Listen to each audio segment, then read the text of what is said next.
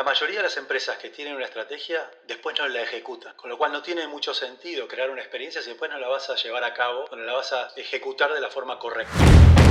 Bienvenidos a Cebras 3, 2, 1, el podcast que comparte estrategias y experiencias de las compañías y founders que han logrado escalar con éxito.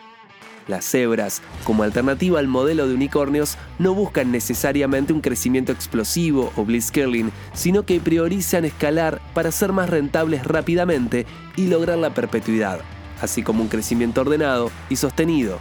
En cada episodio de este podcast exploraremos un ángulo particular sobre cómo escalar compañías en base a la experiencia de los invitados, con tres estrategias o acciones que le funcionaron con dos estrategias que no y una acción pendiente que podría ser de ayuda para la audiencia. Quédate conectado y no te olvides de suscribirte. Esto es Zebras 321.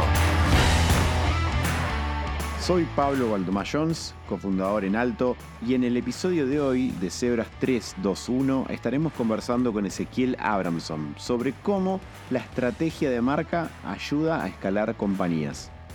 Ezequiel es fundador y consultor en Lalo, tiene más de 30 años de experiencia en creatividad, branding e innovación y dejó particularmente su huella en Disney, donde ayudó a desarrollar marcas icónicas como Disney, Marvel y Star Wars. Como líder creativo global, ese ha trabajado en el lanzamiento de películas, parques temáticos, productos, servicios y ha colaborado con las mejores marcas del mundo.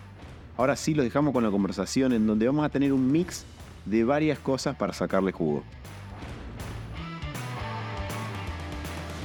Hola S, gracias por estar acá en Zebras 321 y antes de empezar a ver qué ideas o estrategias has visto que funcionan bien para escalar compañías, primero nos gustaría preguntarte cuáles crees que son las claves para crear una marca distintiva y memorable en un mercado que está tan saturado y por qué crees que es un tema tan importante para escalar compañías en estos días. Bueno, gracias primero que nada por, la invitación. Me encanta siempre compartir no solo lo que hago, sino también lo que, mi experiencia lo que sé. Eh, hoy construir una marca es de lo más importante que una organización puede hacer. Eh, creo que vivimos en lo que yo llamo la, revolución del branding, eh, donde se está dando en tres campos de batalla importantísimos. El primero es el campo de batalla de la atención, donde estamos bombardeados un montón de marcas, empresas, eh, plataformas, campañas, posteos, son millones de impactos que recibimos todos los días.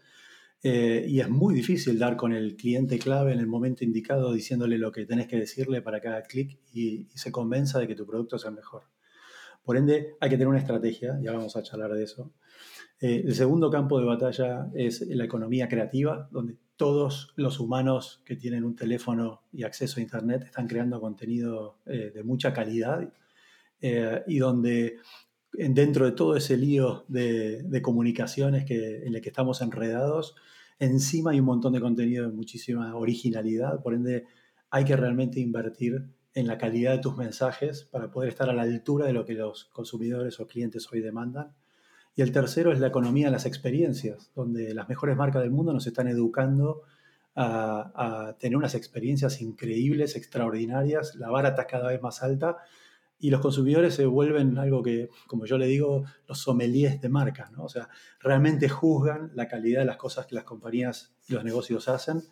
Eh, y todo esto eh, hace absolutamente relevante eh, a la marca, que, una compañía, especialmente las empresas, los startups y la tecnología, eh, logren articular todas estas cosas para poder sobrevivir a este bombardeo de cosas. Porque, y si me dejas que, continúe la introducción, eh, yo a lo largo de todos los años, de todos mis años de experiencia, vi un montón de problemas en el mundo de la tecnología y los startups que se viven repitiendo, no importa en qué burbuja existas o hayas surgido.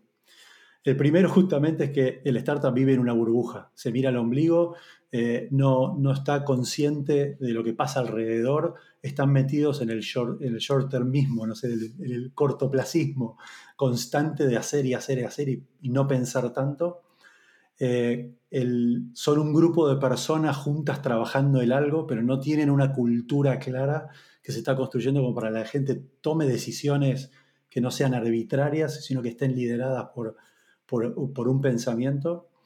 Eh, son completamente complejos y ambiguos a la hora de comunicar el valor que agregan. Eh, hacen muy difícil a la gente entender lo que hacen y por qué tienen que comprarlos. Eh, y además tienen posiciones muy débiles en el mercado. Tienen un montón de competencia que se mueve todo el tiempo. No están creciendo de la forma en la que deberían crecer. Y todo esto tiene que ver, para mí, porque no tienen una estrategia de marca clara que lo, que los lidere. Bien, y ahora para matar un poco con esa ansiedad que tengo para saber un poco eso, el 321, ¿no? Eh, ¿Qué tres ideas o estrategias de marca has visto que funcionan en términos de poder ayudar a escalar una compañía? Como, como has dicho, estamos en un, en un ecosistema, todas las startups y scale-up, en las que necesitamos cada vez comunicar mejor y a veces nos confundimos con comunicar más, ¿no? Pero primero comentar esas tres ideas que has visto en tu experiencia y en tu trayectoria. El primero es tener una mentalidad de marca. Yo trabajo mucho en lo que llamo el brand mindset, que es que, los emprendedores hagan clic y que logren poner a la marca en el centro o en el corazón de lo que hace su compañía. Eh, y mi proceso se llama Epicenter porque ponemos al consumidor en el centro de la marca y la marca en el centro del negocio. ¿sí? Es epicéntrico. Eh, la mayoría lo hace al revés, ponen el producto en el centro, después hace la compañía y después el consumidor es como un afterthought, digamos, que piensan eh, a ver qué cliente nos va a comprar lo que hacemos y tiene que ser lo inverso. Entonces, em, yo considero que tener una mentalidad de marca es la principal y la más importante. La segunda es efectivamente hacer una estrategia de marca, eh, tomar las decisiones, y ahora vamos a charlar un poco qué implica, y por último, hacer algo con esa estrategia, porque la mayoría de las empresas que... Hay muy poquitas empresas en el mundo que tienen una estrategia. Y de las poquitas empresas del mundo que tienen una estrategia, no, no, hacen nada o lo hacen mal. Entonces, esas son las tres que, traje para charlar. Bien, eh, vamos un poco en profundidad con el de la mentalidad de marca. Comentanos un poco cómo, cómo crees que una scale-up puede desarrollar la mentalidad de marca y cuánto muchas veces tiene ese cambio que ver con la mentalidad de los founders, ¿no? Si es que tiene algo que ver. Absolutamente, porque lo que se interpone en el camino de un emprendedor para el éxito no es lo que hacen, sino cómo piensan, cómo toman decisiones y a qué le ponen foco y cómo priorizan en un montón de aspectos eh, del negocio, no solamente el, marketing o la, marca. Por eso, por eso yo trabajo mucho el tema del mindset, porque en términos tecnológicos, el mindset y la estrategia son como el software y el hardware. Eh, vos te compras una compu y no la cambiás todos los meses o todos los días, te la quedás 3, 4 años. Esa es la estrategia, es el, hardware del futuro de tu negocio que lo vas a tener por un par de años, 3, 4, 5, ponele, 10 máximo. Pero después tenés que actualizar el software. Y ese para mí es, es la mentalidad de la marca que tenés que tomar decisiones todo el tiempo y puedes ir ajustando y actualizando ese mindset para que opere en conjunto con ese hardware que es la estrategia. Entonces el, el, mindset y la estrategia van juntos, no se pueden separar. ¿sí? Em, para mí, vamos a definiciones. ¿Qué es una marca? Una marca es lo que la gente siente sobre un producto, un servicio o una organización o una persona. Es un intangible. Eh, es lo que ellos eh, sienten de su lado, no es lo que nosotros decimos. La estrategia de marca es un set de decisiones que nosotros vamos a tomar para poder influenciar lo que la gente siente. Y el branding o el marketing son prácticas para poder evocar constantemente esos sentimientos en la cabeza de la gente o en el corazón. ¿sí? El mindset de la marca es un conjunto de principios o creencias que te ordenan cómo pensás en la marca y tomás decisiones para tu negocio. Eso para mí es el mindset. Y yo definí y trabajo seis características de ese mindset que a la hora que yo las vaya listando, por ahí un emprendedor se va, se va a reconocer o no eh, si tiene o no tiene esas cosas. La primera es el autoconocimiento, saber quiénes somos, qué representamos, qué queremos lograr y sobre todo las cosas que no somos, para poder decir que no un montón de veces. Entonces, si vos sabes bien qué querés representar en el mundo, a dónde querés llegar, qué, cuáles son los, los logros eh, digamos, eh, en, el camino que tenés que, a los que tenés que llegar, eh, cuáles son tus valores, cómo vas a em, relacionarte internamente y tomar decisiones, te va a permitir justamente cómo apartarte de lo que no tenés que hacer o lo que no sos. El segundo es poner la gente en el centro. yo siempre digo que las marcas se construyen de adentro hacia afuera. Primero sos la marca y después se la mostrás al mundo. En general se hace al revés. La gente crea una marca para afuera, pero no la viven adentro. Por eso hay que poner la gente en el centro. Y digo la gente porque muchas veces cuando hablamos de las marcas hablamos del consumidor nada más. Pero la marca también es para los empleados, que son los embajadores de tu marca, lo que, crean y nutren eh, el crecimiento del negocio. Eh, y también tiene que haber un employee, eh, ¿cómo sería en español? Una propuesta de valor al empleado, así como hay una propuesta de valor al cliente. Y esas dos tienen que estar juntas, no pueden ser diferentes.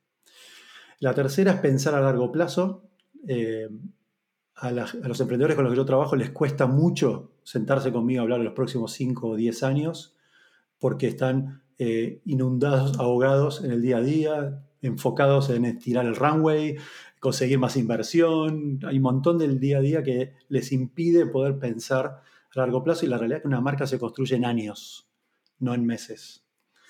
Eh, el cuarto es tener claridad, absoluta claridad para poder expresar el valor diferencial eh, que tiene tu empresa. ¿Sí? Esa mentalidad de poder decir, esto es lo que yo hago, es esta gran cosa y no todas las demás que yo eh, puedo lograr, que son un montón seguramente, pero hay una que te hace único y diferente y esa es la que vos tenés que expresar. La quinta es inspirar, poder tener un storytelling en todo lo que vos hagas que conecte emocionalmente con tus clientes y ser un experto en contar historias es algo que es fundamental para un emprendedor eh, y no es solamente saber pichar es también articular esa historia en todo lo que vos haces, adentro y afuera. Y por último, el sexto es en todo lo que vos hagas, estar creando experiencias de marca. Cualquier cosa que la marca hace es una experiencia. Hay que tener, em, tener una, especie de, práctica experimental para entender y aprender cómo generar mejores experiencias eh, en el tiempo. Esas son los seis, las seis características de una mentalidad de marca que yo espero eh, que los emprendedores tengan. Y, siguiendo con los números, me habías comentado en alguna conversación de las preguntas que le haces a, los founders o a las personas con las que trabajas sobre estrategia de marca. ¿Cuáles son esas cinco preguntas que en general les haces? Claro. Ese mindset que nosotros dijimos es un seteo de, tu cabeza para poder tomar decisiones. Pero esas decisiones, ¿cómo vas a saber que son correctas o no? Más allá de que tengas el mindset correcto. Y es porque vos tenés un plan, una estrategia definida sobre la cual vas a tomar decisiones para activarla. ¿sí? Por eso el segundo punto es la estrategia de marca. Para poder construirla, eh, yo siempre hago, digamos, cinco preguntas, como vos dijiste. Eh, en general, eh, cuando yo hago estas cinco preguntas, no me las saben responder muy bien. Y no solo eso, sino que cuando se lo hago, por ejemplo, pregunto a dos co-founders al mismo tiempo, me responden cosas diferentes a las cinco preguntas. O sea, con lo cual, eh, la estrategia de marca lo que te permite es alinear a todo y todos en la organización y eso eh, eh, te permite tomar mejores decisiones, ser más eficientes, ahorrar dinero, tiempo, etcétera, un montón de beneficios que ahora vamos a charlar. Las cinco preguntas son las siguientes. ¿Por qué? ¿Quién? ¿Dónde? ¿Qué? ¿Y cómo? ¿Sí? Muy fácil. ¿Por qué existe la marca o la empresa más allá de hacer dinero? ¿Cuál es tu propósito en la vida? El propósito eh, es de largo plazo, es aspiracional, no cambia en el tiempo y no tiene que ver con el dinero. ¿sí? La visión, la misión, digamos, eso sí tiene que ver con qué le vas a hacer. La segunda pregunta es a quién servimos, quién es nuestro cliente principal, cuál es la gente a la que nosotros queremos solucionarle qué problema. La tercera es dónde competimos, cuál es la categoría, subcategoría del mercado en el que nosotros estamos, quiénes están jugando ahí. La cuarta es qué nos hace ganar ¿Por qué nos van a elegir a nosotros por encima de ellos o en vez de ellos? Por ende es la diferencia, ese valor diferencial que vos tenés identificado. Eh, y la, cuarta, la quinta es cómo vas a crecer, cuál es la experiencia de marca que vas a crear, eh, determinando ese storytelling, la narrativa, la personalidad de la marca, la identidad de la marca, las articulaciones de marketing, eh, activaciones, perdón, eh, y todos los contenidos y el día a día que vos vas a generar para poder convencer a tus clientes. El pitch a inversores, el pitch a clientes, el onboarding, el demo que vos hagas. Hay un montón, miles de herramientas que te permiten eh, convencer a alguien para que tu, tu oferta es la mejor y eso es la experiencia que vos creas. Esas son las cinco preguntas. Cuando uno implementa estrategias de marca o muchas veces como emprendedores tenemos muchas ideas y ahora yendo a la parte negativa o los aprendizajes, ¿qué has visto o qué has implementado en términos de estrategia marca que no haya dado un resultado bueno para que podamos tomar como experiencia y no copiar, ¿no? Perfecto. Déjame que me faltaba la tercera, pero te la pongo, si querés, en contexto de lo que hay que evitar. Es lo mismo, si la haces está bien, si no la haces, tenés que evitarlo. Que es, la mayoría de las empresas que tienen una estrategia, después no la ejecutan. Con lo cual no tiene mucho sentido crear una experiencia si después no la vas a llevar a cabo o no la vas a eh, ejecutar de la forma correcta. Incluso hay muchas empresas que terminan haciéndolo, pero lo hacen mal. Eh, por ende, realmente el tercer punto a llevar a cabo es ejecutar correctamente esas decisiones que vos tomaste estratégicas que te permiten ejecutar y tomar decisiones en el, que, que, que facilitan el día a día en el corto plazo, pero que tienen las perspectivas del largo plazo. ¿sí? Las estrategias no pueden ser top-down, es decir, que se iluminó el CEO, el jefe, y se la impone al equipo. El equipo tiene que estar involucrado en no solo en, la ejecución, sino también en el desarrollo de la estrategia, porque en definitiva son ellos los que la van a llevar a cabo. Por ende, tenés que involucrar a todos de punta a punta la organización de alguna u otra medida eh, en, en momentos estratégicos. Por ahí el CEO está medio día, todos los días, en temas estratégicos el rango medio de tu organización le dedica una o dos horas por semana a hablar de estrategia y tal vez los más juniors, la gente más operativa, está una hora por mes hablando e incorporando conocimientos a la estrategia de la compañía. Pero todos tienen que tener una o varias horas por, eh, por mes de, dedicación a, a, alimentar y nutrir ese posicionamiento y esa estrategia de la empresa. No sé si tiene sentido, pero para mí es el tercer punto que no sirve de nada tener una mentalidad sin un plan estratégico y no sirve de nada tener una estrategia si no vas a hacer nada después. ¿Mm? Bien, perfecto. Y ahora vamos a, las dos, a, las dos, a los dos puntos negativos o algunos puntos en los que vos hayas aprendido a la hora de implementar con estrategia marca. Mira, dos síntomas eh, muy comunes en el mundo de startups. Te diría que se agrava en el mundo B2B, que es la mayoría de los startups. Eh, son estos dos puntos que te traje para que lo. creo que cuando lo escuchen se van a, van a ir a su website y todos los emprendedores y les va a dar vergüenza ajena porque lo van a identificar inmediatamente. El primero es que tratan de copiar a un líder en el mercado. Porque creen que si a este le va bien, haciendo lo que hace, hagamos lo mismo. Total, eh, nosotros estamos creciendo y vamos a aprender copiando. Y es lo peor que puedes hacer, porque al copiar al líder de la categoría, vos estás reforzando su posición de liderazgo porque pareces lo mismo. Entonces, para, para, algo que es igual, me quedo con el grandote, el que ya conocía. Eh, y no solo eso, te posiciona a vos como un follower, lo cual es lo peor que te puede pasar porque la gente lo que ve es menor valor. Con lo cual, copiar lo que alguien está haciendo, por más que lo haga muy bien, está mal. Eso es lo primero, evitar. Lo segundo es que eh, lo que yo llamo el egocentrismo del marketing, que es, hablan de sí mismos todo el tiempo. Nosotros somos la empresa que hacemos esto. Nosotros, yo, yo, yo puedo. Nosotros creamos o hacemos eh, y, eh, o la otra que es hablarle al aire. La empresa que reinventa el mundo de los préstamos la empresa que cambió reimaginando esta categoría al aire.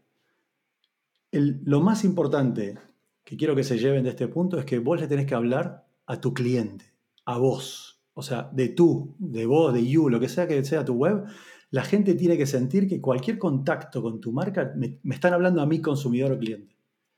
Porque ahí es donde vos le abrís la cabeza para generar una conexión emocional.